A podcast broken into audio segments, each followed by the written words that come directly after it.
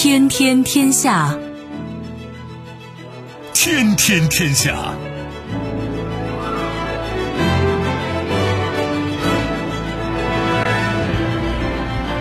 历史穿行者，新闻摆渡人。各位好，我是重阳，这里是天天天下。世界纷繁复杂，新闻随时发生。来看今天值得关注的几个消息啊。普京第十五次年度记者会，英国女王强调明年一月底完成脱欧，而苏格兰在谋算脱英。所谓内忧外患，一系列变故下，波兰可能被迫离开欧盟。雷声大雨点小。美国媒体称，尖端科技出口限令比想象的宽松，几件事情都颇值得玩味吧？我们一一道来。欢迎你使用传统收音机或者手机来收听我们的节目啊。另外，这样几个客户端也很方便，一个是计时，再就是蜻蜓或者喜马拉雅以及企鹅 FM，你搜索“重阳”可以找到我们的多个节目吧。无论是节目回放还是其他内容啊。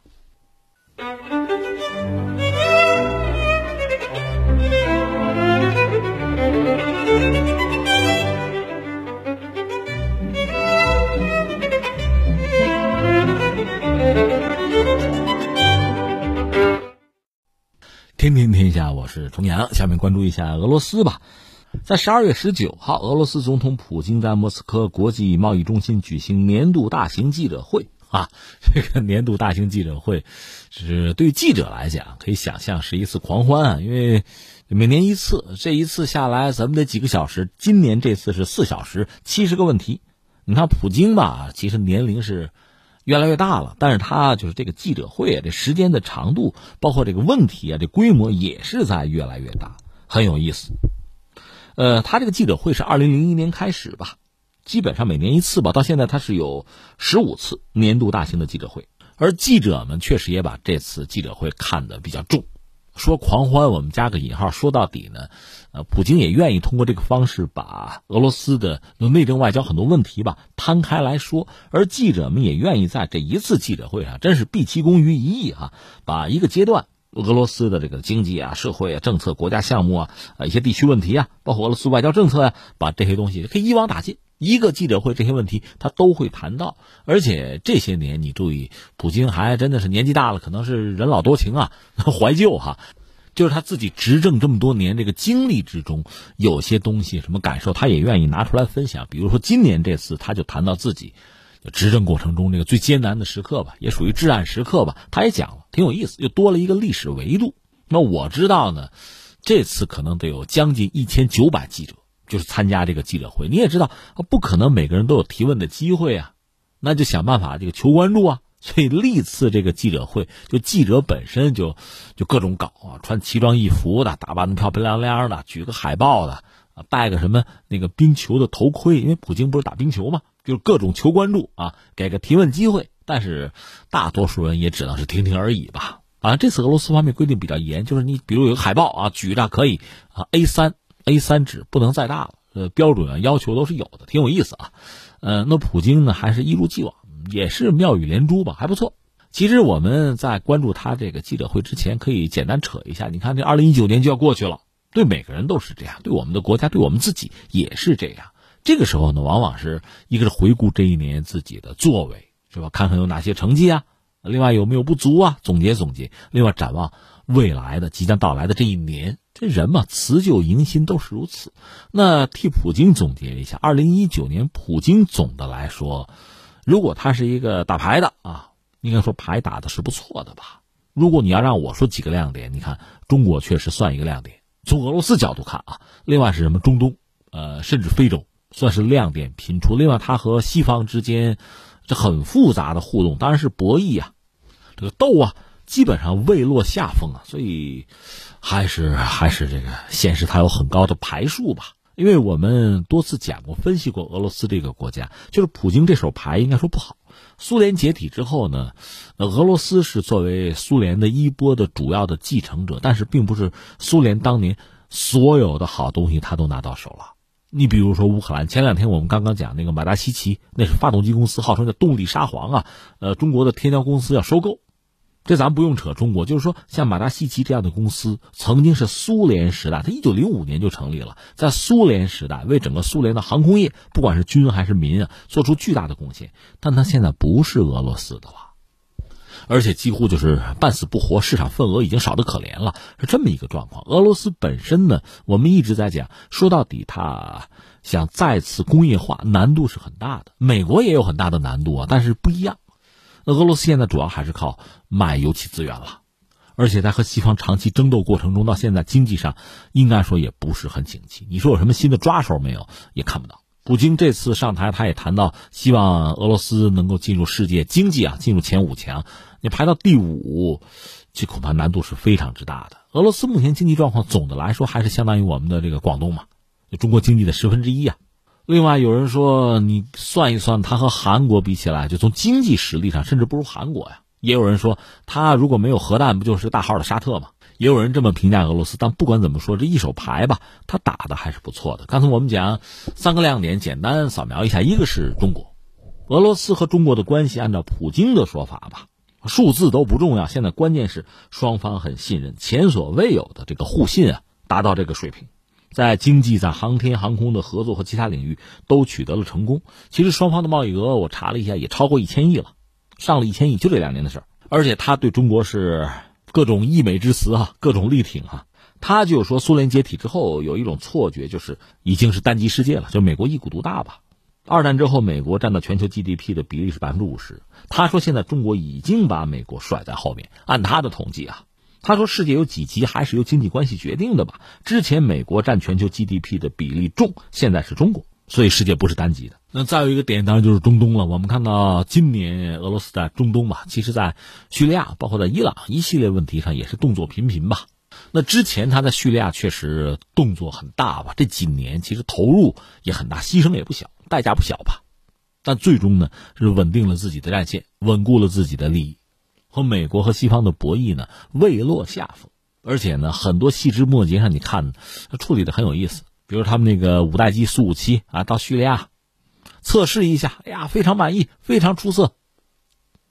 另外和土耳其的关系处理的也非常到位吧？你看埃尔多安专门跑到莫斯科航展看那个苏五七嘛，普京说来，那请你吃个冰淇淋啊，俄罗斯的冰淇淋是真材实料的。我印象中我去吃过那个大概五十块人民币一个。那么一大坨奶油，鲜奶油啊，他请埃尔多安吃。后来一看，那双方都有跟班啊，来来，每人请，每人都吃一个，我请，大家自己挑口味埃尔多安也投桃报李，我不买，我来这干嘛呀？那意思要买俄罗斯军火嘛。那个 S 四百防空导弹还真就买了，就让美国腻歪，因为他是拿美国飞机做测试啊，他装备了美国飞机，美国也无可奈何。而埃尔多安本身，土耳其他是北约成员，如果北约成员内部，咱还不说马克龙说脑死亡这事儿啊。就说土耳其和美国的关系搞到这么一步，对俄罗斯来讲当然不是坏事儿。而美国就特朗普最终啊说了撤军，最终选择还是把士兵派到那个戴尔佐尔那个油田，这和库尔德人又站在一起吧。一方面也是回应美国国内对他的压力，再一个恐怕对俄罗斯在中东，尤其在叙利亚的战略这个咄咄逼人嘛，他这也算是一种回应吧，想扳回一局吧。呃，这是在中东，另外再就是非洲了。你想非洲那个地方，俄罗斯如果腾不出手来，他哪顾得上？那现在居然就今年在非洲也落子儿了，显然，要么是他意识到非洲的重要性，要么他就是比较悠闲，能腾得出手来。他的战略轰炸机居然在南非还转了一圈，所以你看普京吧，呃，作为一个国际战略啊，算是大师级的玩家吧，带着俄罗斯在经济并不是很景气，和西方的关系吧也并不理想吧。呃，去年你看英国因为那个斯克里帕尔事件就开始制裁，另外美国驱逐外交官什么的。今年比去年似乎形势要好一点，还是在博弈的状况啊。但是比起去年来，似乎气氛要宽松一些，所以他是抓住时机，频繁出招。所以你看俄罗斯这个从国际格局上、全球战略博弈上，应该讲未落下风嘛，也没有吃亏。那我们再回到内政，我看了看他这个记者会四个多小时啊，我也只能是蹦着看吧。他遇到一个问题，说有记者问啊，说俄罗斯一直依赖苏联遗产过活，问普京的看法。呃，这个问题其实一方面很刁钻，另一方面也很有意思。这个问题很值得问，很值得听听普京是怎么答的。他讲，一个是苏联的遗产肯定要用，俄罗斯是可以为过去苏联时期的成就而骄傲。但另一方面，他又谈到说什么呢？说俄罗斯加工业百分之七十五的生产设备其实都建于二十一世纪初，产品平均寿命是十二年。两千年以来，俄罗斯开发的新矿是六百座。他还有几个数据说哈，农业，苏联当年是进口粮食的，现在俄罗斯向全球是出口小麦的，而且超过美国和加拿大。他说俄罗斯是世界上最大的小麦出口国。普京说，另外他就讲呢，港口港口货运的吞吐量，苏联时期呢所有港口吞吐量加在一块是六亿吨吧，俄罗斯现在是十一点零四亿吨，这些港口设施也是在过去十年中建立的。什么意思呢？这就是不是苏联的遗产了，是俄罗斯建设啊取得的成就。那么（括号）那就是他执政以来取得的成就了，就不是吃老本这是增量，这不是存量。他是这样回答了这个问题。但这也很让人感慨，在哪儿呢？你看啊，进入二十一世纪之后，如果俄罗斯在这一系列，比如说农业也好，什么港口吞吐量啊、矿啊，在这一系列领域吧，算是取得了一些成果，那意味着什么呢？那真的意味着苏联解体。对俄罗斯带来的打击和伤害，确实也是相当之致命了。这些东西是二十一世纪才逐渐具备的。那么九一年到两千年那段时间，他们的日子是怎么熬过来的呀？另外，他们当年那么多的这个算是国有资产吧，都哪里去了呀？这确实让人很感慨了。那再感慨一句是什么呢？俄罗斯是一个大国，苏联也是一个大国。大国有的时候啊，他缺一个机会，什么呢？投降。他没有投降的机会。他没有跪的资格呀，他只能听着，因为一个大国，你要投降，你要跪下，你必须得挥刀自宫，你得碎掉、碎裂掉啊，不再是一个大国，不再统一，进入那种分崩离析啊、混乱的局面，可能作为敌手才会安心，而这对这个国家来讲是一个不可思议的灭顶之灾啊，那怎么能承担得了啊？但是翻回来，俄罗斯目前这些成就吧。是不是让俄罗斯能够恢复到之前苏联的荣光？特别是在制造业这个领域，恐怕依然是很艰难。就一个国家呢，完成重工业化就很难，但是一旦去工业化之后，想再次工业化，那真的是难上加难。其实美国也是这个状况，所以对大国的领导人呢，就是看家本领是什么，一定要搞清楚。而普京还有多少时间，还有多少机会，这恐怕也是有数的吧。当年叶利钦把权力交给他，说照看好俄罗斯。那普京在把权力交给自己的继任者的时候，他能够给继任者一个什么样的俄罗斯？这个确实也是让人很好奇。但是恐怕大家心里面也会有一个大概的答案的，就是和现在的差别不应该太大。另外值得关注的是，普京也谈到了之前就是他执政期间吧。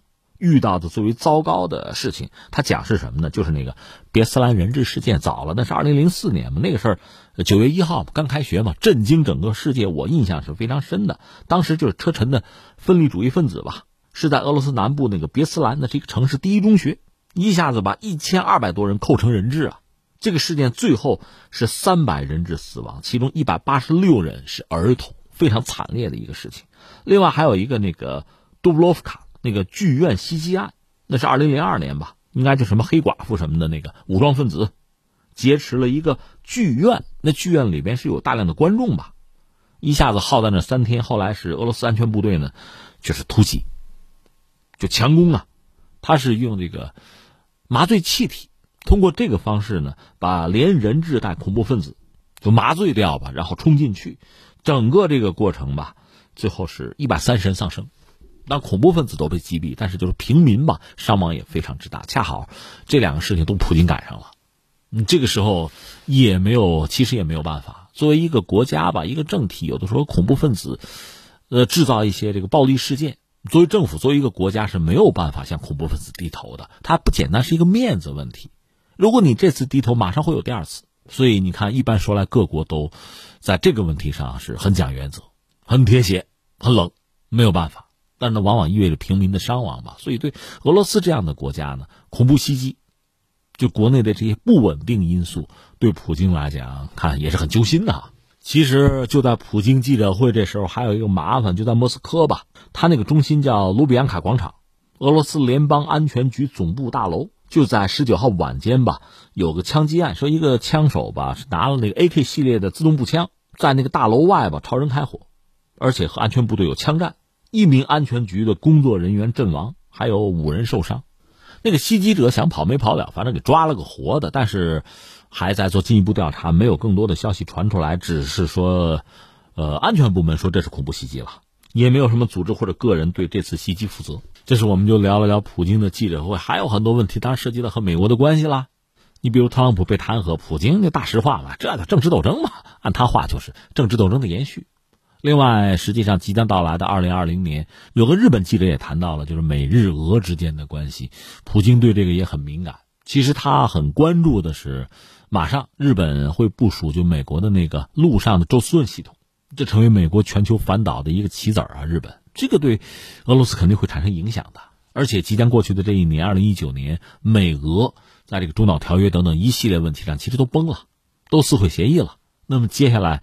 都是在一个不受控的状态，所以二零二零年美俄的博弈恐怕会加剧。这个实话实说，不管是特朗普做了美国总统，还是其他什么人，都很难说。倒是俄罗斯和欧盟的关系吧，随着欧盟目前的这个状况啊，这个变化可能会有所缓和。一个是俄罗斯和德国那个北溪二号就天然气的那个管线那个的建设，显然会拉近它和欧洲的距离。另外，马克龙也一再讲。北约闹死亡嘛，是不是重新要探讨和俄罗斯的关系啊？啊，重新塑造彼此的这个关系和距离，再加上英国又脱欧了，所以明年欧盟和俄罗斯的关系也许会有所改善吧。走着瞧，谁知道呢？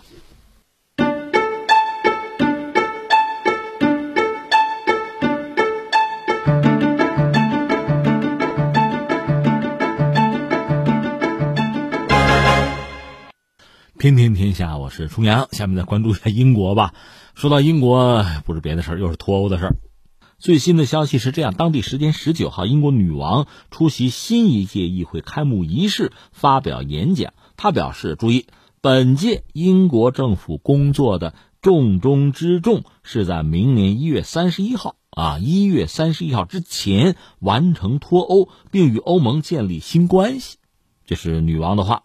这是十九号他们那个议会啊开幕仪式，说也不是很盛大，而且女王呢就是坐了个汽车，也不是马车来的啊。演讲稿那是有的，女王来读，但起草的呢应该就是英国政府了。那首相就是这次已经彻底尘埃落定这位啊，约翰逊。那英国政府的计划等于是借女王的嘴又说了一遍，又公之于众了一下。英国政府呢是计划推动三十多项法案。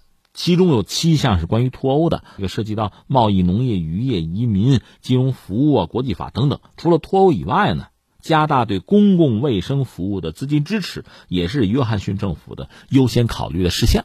这里边就时至今日吧，有这么我觉得俩事儿是最为值得关注的。一个是什么呢？英国议会这不开始了吗？开幕了吗？二十号啊，二十号要对。就之前约翰逊和欧盟达成的那个就脱欧的协议啊，那个法案要表决要投票。这个法案规定呢，英国明年一月三十一号离开欧盟，十一个月的脱欧过渡期时间维持不变，双方在这个时期协商新的贸易协议，这是一个很关键的事情吧。二十号投票嘛，看结果怎么样。因为无协议脱欧的路呢，英国议会已经给约翰逊堵死了，所以现在就等于说这个协议能不能啊，我们就看。看结果啊，这是一个，还有一个是什么呢？嗨，苏格兰脱英啊，这是另一个问题。中国有句老话叫“旧的不去，新的不来”，啊，这话确实是对的。很多事儿是这样，比如我买个家具啊，旧的不去，新的不来。你再比如说问题也是这样，老问题解决了或者过去了，新问题就该产生了，就出现了，就来了。这就涉及到一个苏格兰脱英的问题。你看，英国女王大概最近两个来月吧，这是第二次发表她叫御座演讲啊。或者叫御作致辞吧，这稿本身是英国政府的约翰逊他们给起草的吧，一系列的这个举措啊。但另一方面，你看一下苏格兰，人家有人家的想法。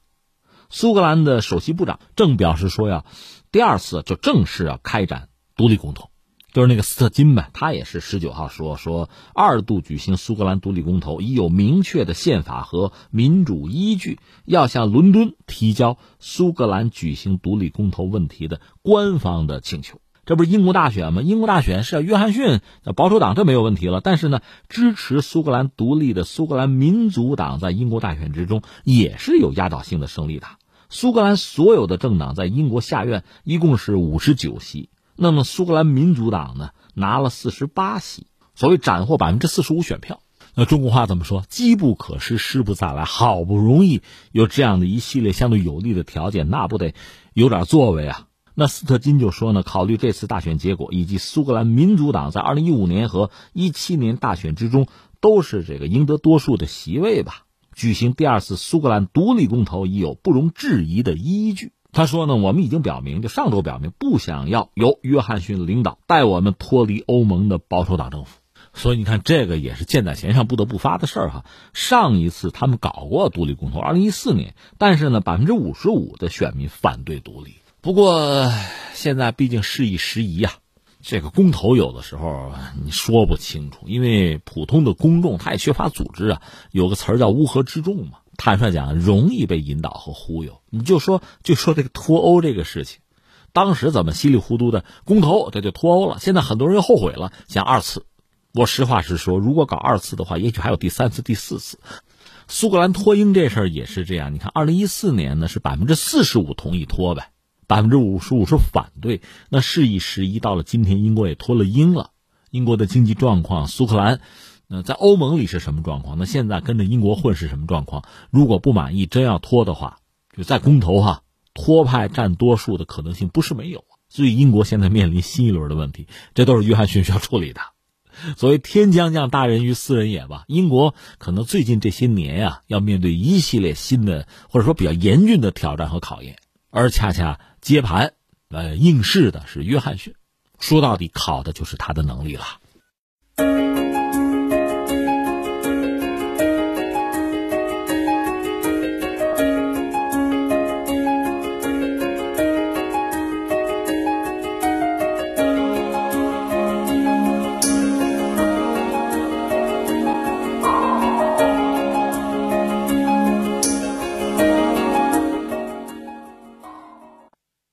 历史穿行者，新闻摆渡人，这里是天天天下，我是重阳。下面来关注一下哪儿？看看波兰吧。波兰我们不是没有关注，关注不是很多，但是现在有一个关于他的消息，这是十七号，波兰啊，他自己的最高法院发出一个警告，说因为波兰执政党，这个执政党的名字叫法律与公正党，他最新的司法改革有这个提案吧，这个提案和欧盟法律冲突了。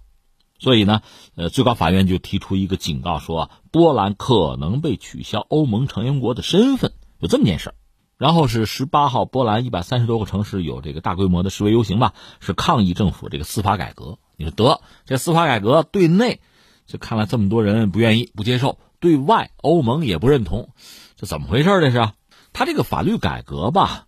波兰法院担心啊，这个提案一通过会威胁到欧盟法律的首要地位，因为波兰是欧盟成员啊。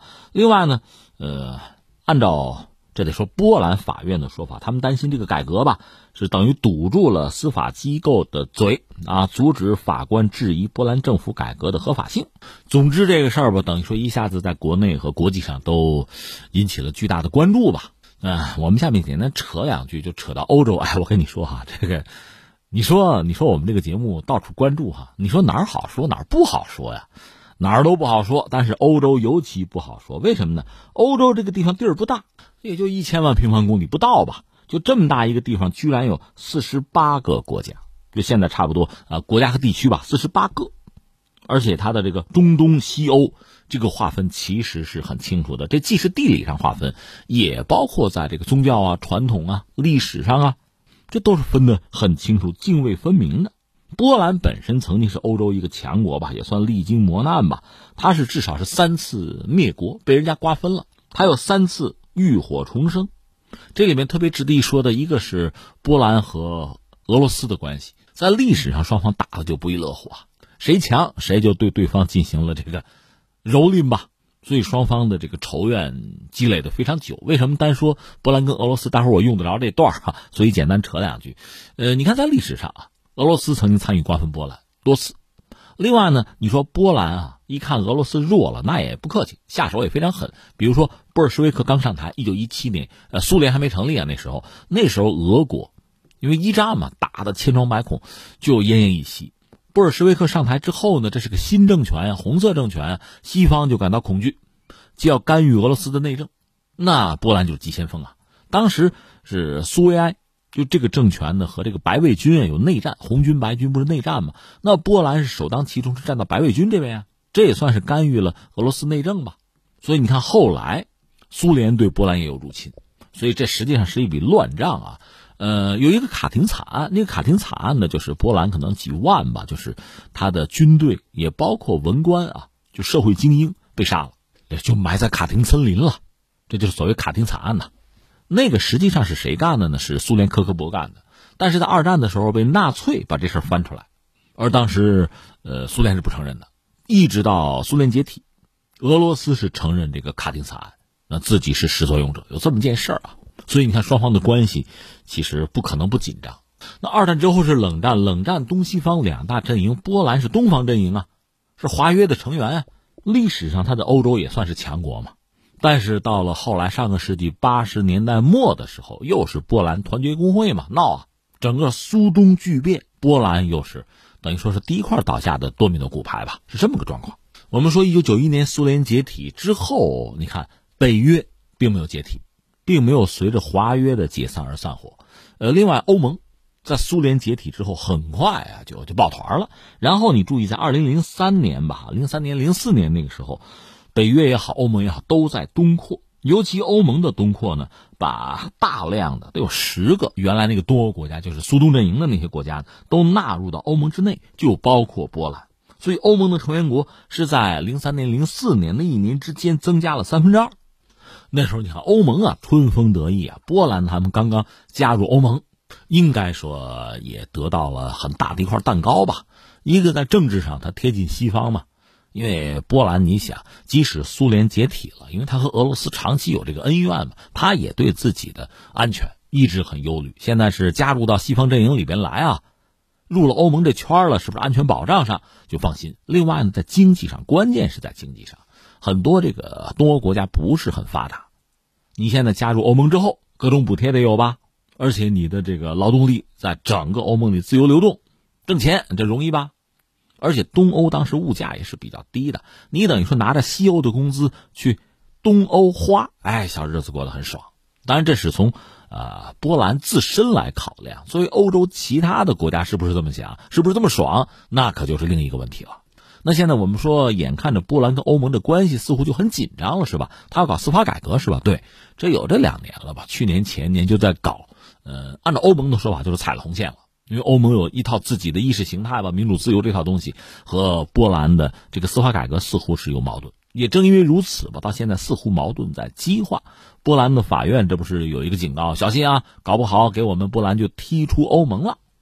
但实际上，我们要说，波兰遇到的麻烦远不止于此。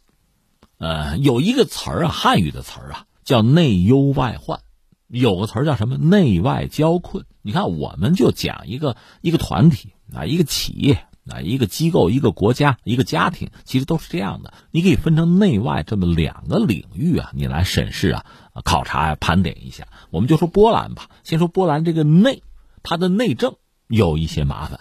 我们讲当年苏东剧变的时候，波兰那个瓦文萨那不是领袖吗？团结工会闹得很凶，当时也有西方的支持嘛。问题在于，整个苏东剧变之后，他们也就逐渐的被金主啊，被历史就抛弃了。原来有一个统一工人党，后来进化叫波兰民主左翼联盟，他们在零五年大选的时候就一败涂地了。他现在的执政党叫法律与公正党。呃，是一个所谓保守右翼啊，是这么定义。按照这个西方的说法，呃，另外呢，波兰最大的反对党在野党是谁呢？是温和右翼的，叫公民纲领党。这我们不用多说啊，我就说里面关键的几个人很重要啊。那个公民纲领党的创立者和现在的主席是谁啊？这人我说你应该知道，叫唐纳德·图斯克。你说听着熟？对，这位在欧盟里面任职呢，他是欧盟理事会的主席图斯克呀。他曾经在零七年到一四年做过波兰的总理。那刚才我们讲有两个党是不对付的，对吧？那相应的，这位图斯克和他的对手，就是法律与公正党的那个卡钦斯基，两个人就不对付。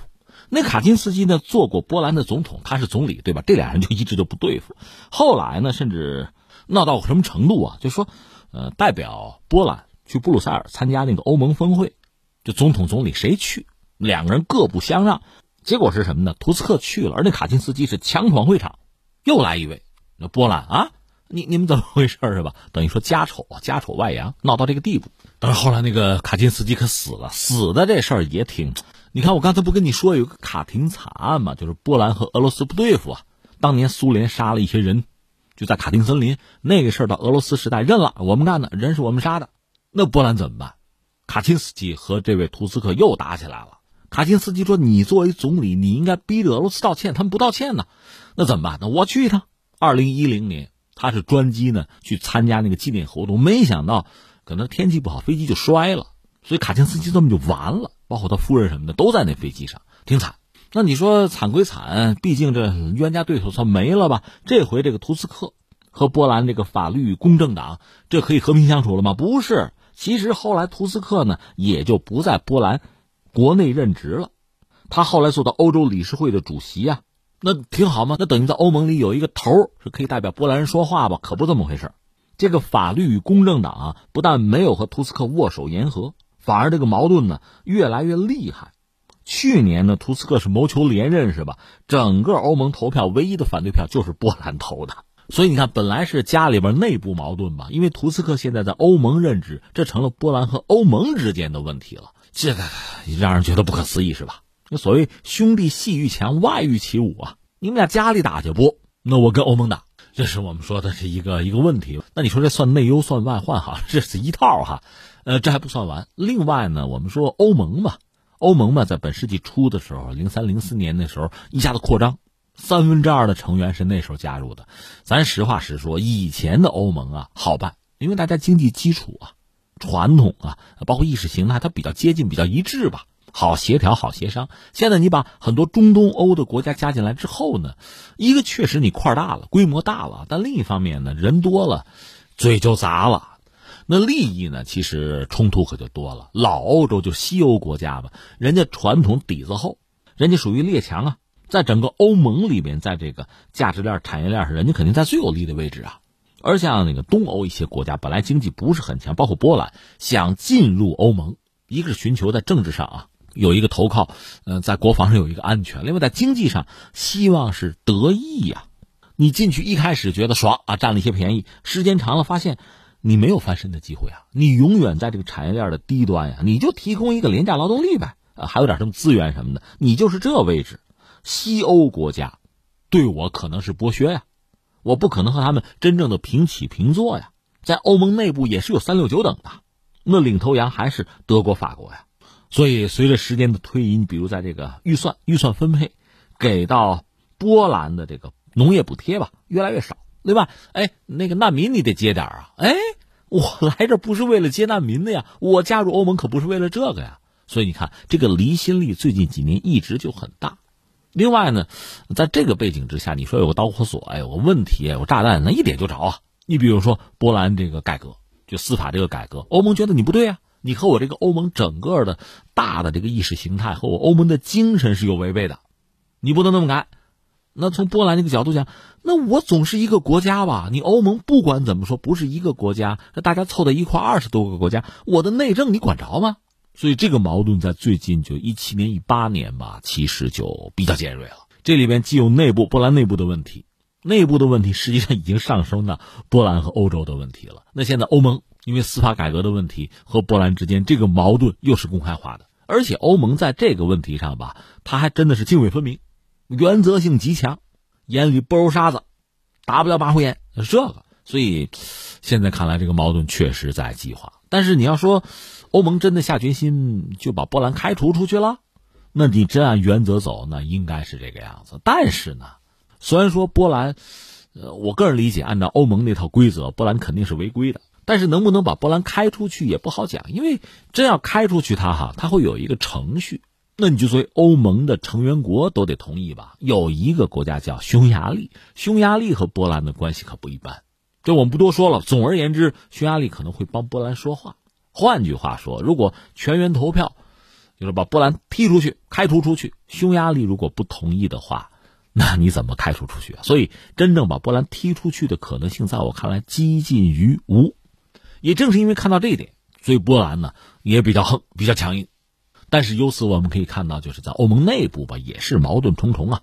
呃，这个其实也是一个欧盟往前走啊，就团结进取的一个不和谐音吧。而这个恐怕又是二零二零年吧，我们说明年吧，恐怕也会是一个回避不了的旋律啊。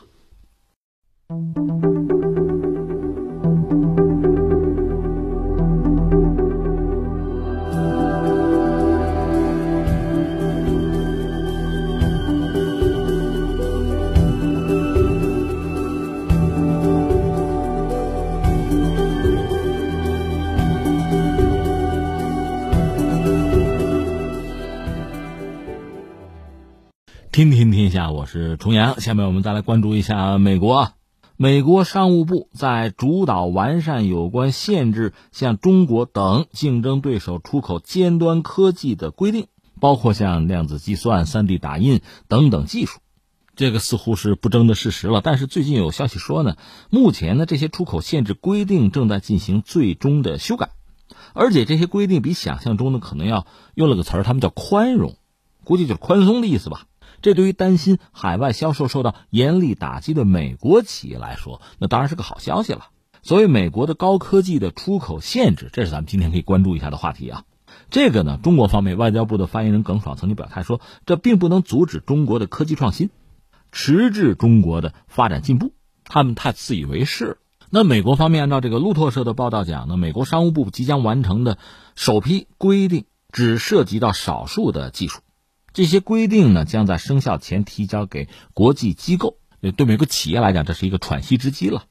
据说，美国商务部会先征求业内人士的意见，然后再把这些规定呢提交给国际机构。不过，现在有一些这个知情人士透露说呢，从那些规定的标题看呢，似乎是针对特定的国家安全问题。这应该可以让那些担心美国政府将对广泛使用的技术实施管控的业内人士放下心来。当然，涵盖人工智能的第六项规定是在美国生效，不设征求意见的期限。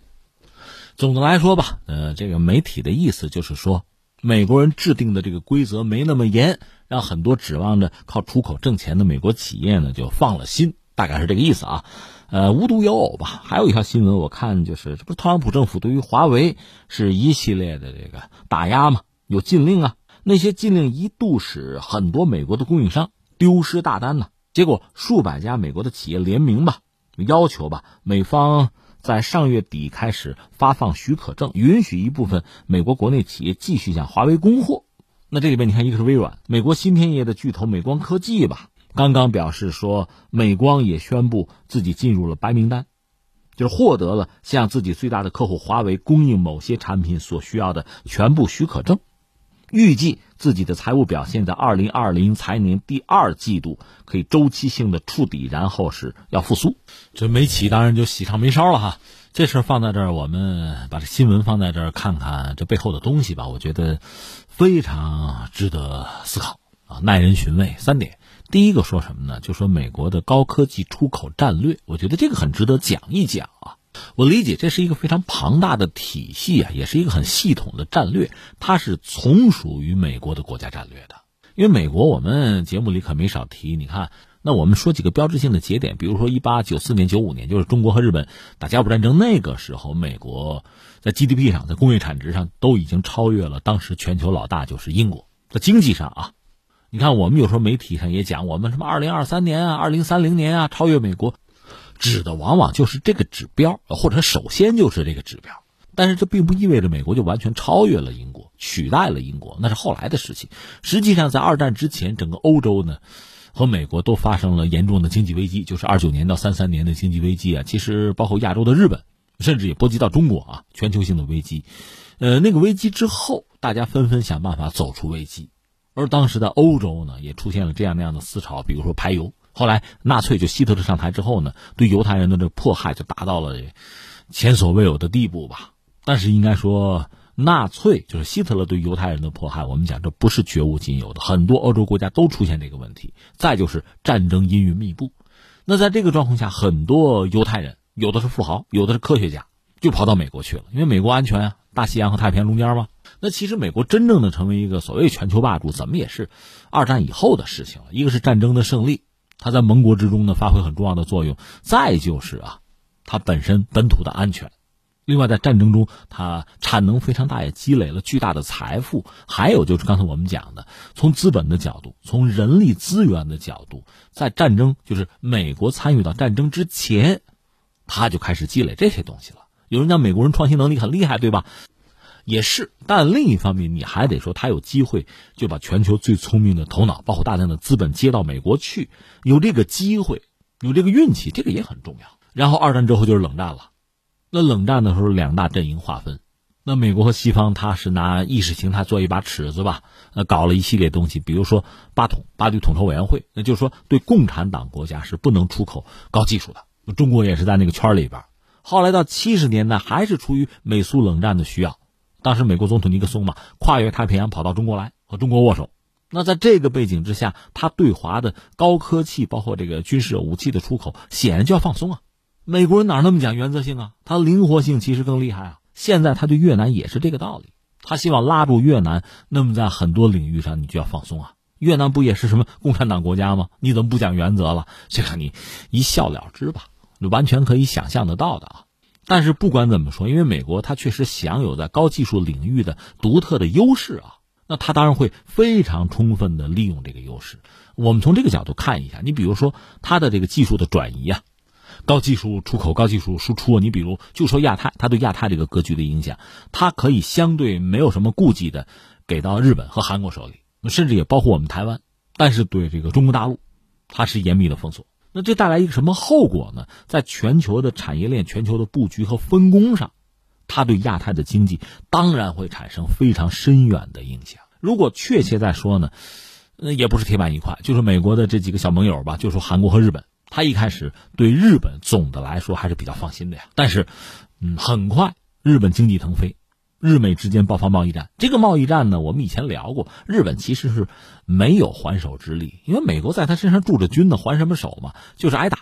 但即使如此呢，美国没有把日本彻底击垮，或者说一半一半吧。日本两个，一个是半导体，一个是汽车。半导体基本上完了，基本上完蛋了，而汽车呢，一直还是坚挺到现在。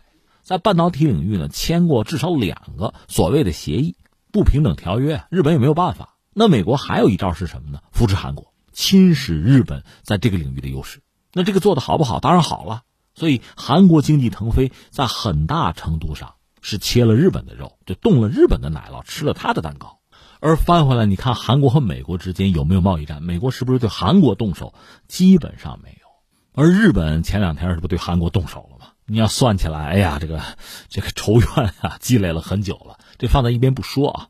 另外，涉及到半导体，那我们台湾也是在美国设计的这个分工的链条里得到了一杯羹，大概是这样子。当然，得益于我们的改革开放，包括加入 WTO 吧，我们在全球产业链里，呃，终于也找到了位置，而且我们在不断的就是升级，在往上走。而实际上，美国对中国这样的大国始终是不放心的。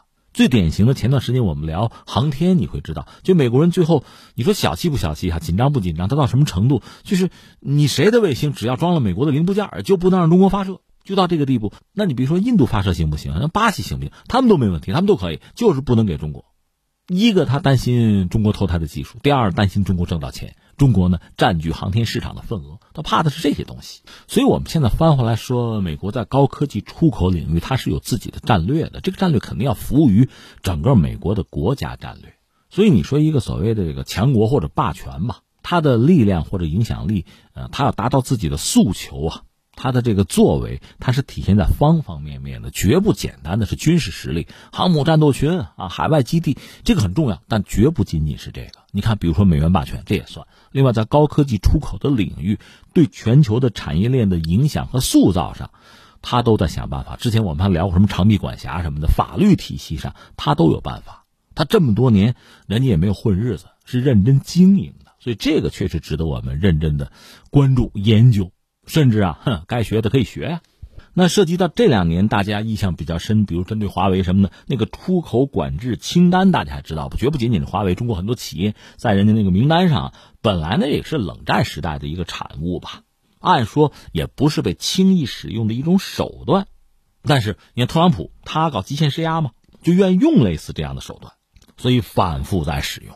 这个确实一个呢会对中国的企业一些行业产业带来影响，另一方面对美国的卖家也带来非常大的困扰和麻烦。我们举个简单的例子，比如你是个做生意的，你卖什么呢？你要是卖菜的，这其实无所谓啊，含金量不高。比如说你要是卖金首饰的，那能去你那儿买的它就有限。你要不让我买，我有钱，你不让我买，那你卖给谁去？你考虑没有？菜那玩意儿好办，天天你不吃我吃，怎么也卖得出去，对吧？就算烂在家里，也不值几个钱这东西金链子啊，金砖，这也不能当面包啃着吃。你说你可怎么办？所以美国企业在全球能够找到的，在高科技领域能够找到的客户啊，其实是有限的。如果不是一个，一个是有钱，再就是有理想往上走。如果不是这样一个大经济体、大市场，要你那玩意儿干嘛？你不想想？但是在美国确实有一些人，主要是政客了。他们首先考虑的当然不是某家企业的利益，他们是出于应该说就是遏制中国，特别是高科技发展，还是出于这个动机和目的吧？或者说是要维护美国目前的地位不致衰落。那么在高科技出口，特别是对华出口的问题上，他们应该说把的是比较紧的。就这个话题，我们以前聊过多少次哈？我们历届政府都是这个态度。如果你说啊。中国和美国的贸易，中国有顺差的话，这个顺差我们也没办法。那你美国高科技的产品，你只要出口，你的产品服务一出口，那马上顺差就没了。我愿意买，你卖吗？你而美国还真不卖。远的不说吧，我们就说二十一世纪以来吧，二零零一年至今吧，美国对华高科技出口的管制一直是不放松的。呃，零七年它大概得有就二十类高科技产品出口啊，对华出口啊，它是限制的。我就说二零零七年当时。也是美国本土很多企业反对吧，但是美国官方是限制出口这些东西，主要哈，比如说注意啊，航空器及航空发动机、惯性导航系统、激光器、光学纤维、贫铀、水下摄像机及推进系统、先进复合材料及高科技通信器材。到二零一五年，美国又禁止向中国出口和超级计算机有关的技术。当然，当时这政策就打击了英特尔，包括其他的硬件供应商吧。那也倒逼了中国的超算国产化啊！另外，你就说，比如我们这个七十周年阅兵，你看歼二零什么的也都飞了，先进的通讯技术啊、复合材料啊、飞机发动机啊，我们也有了。就是我不买你美国货，我自己对付用行吗？你别管我从哪淘回来的，我没问题呀。所以在二零一零年，当时美国的商务部长就是那个骆家辉，他就明说啊，说管制对华高科技出口没有意义嘛。但是罗家辉看到的东西不一定别人看到，是吧？这也没有办法。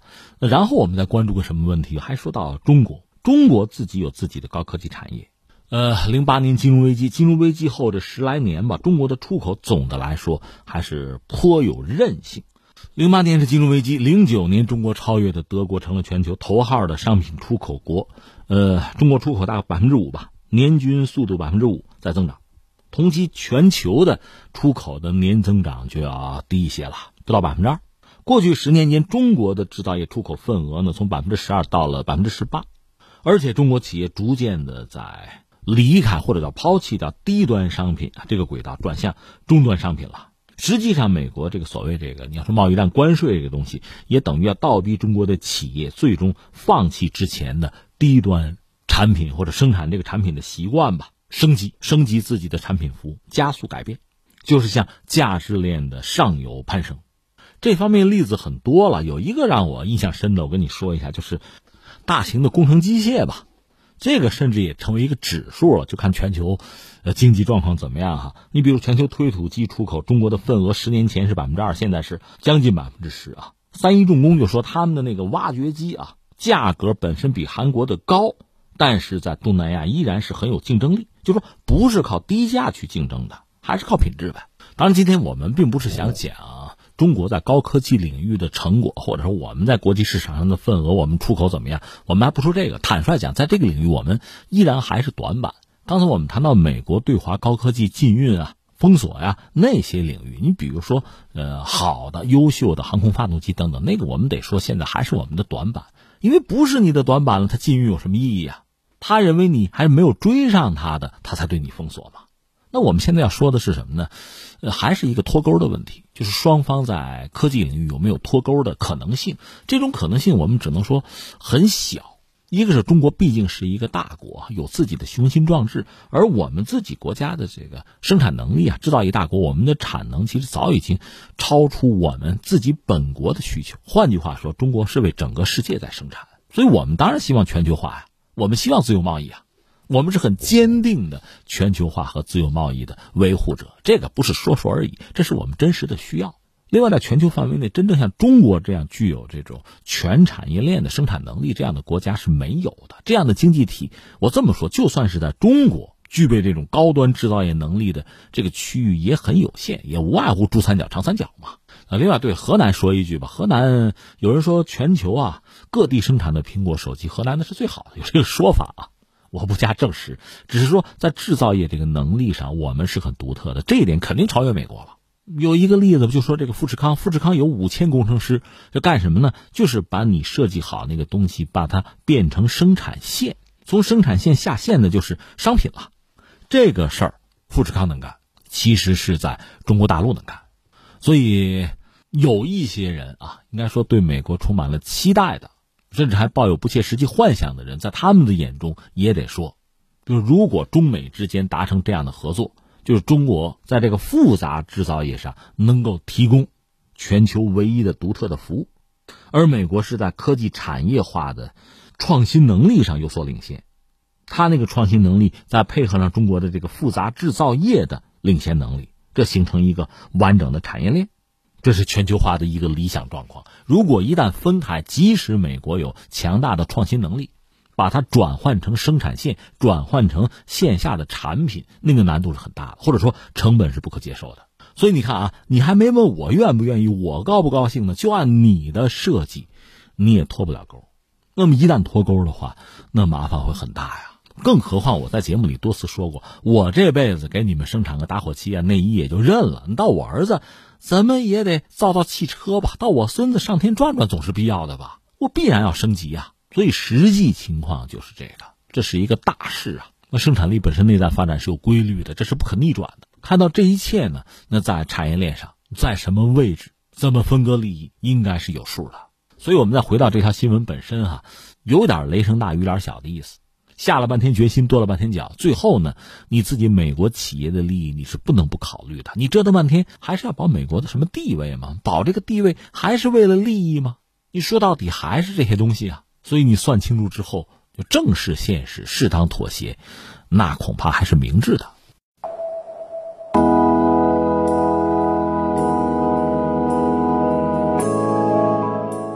好，各位，以上是今天节目的主要内容，我是重阳。最后再提醒各位一下，收听我们的节目呢，可以用收音机选择调频幺零四点三河北综合广播，另外也可以在手机上呢下载计时客户端。计是河北的冀，时是时间的时，或者下载蜻蜓 FM、喜马拉雅 FM 或者是企鹅 FM，搜索重阳，就可以收听我们节目的回放和其他相关内容。以上是今天节目全部内容，我们明天再见。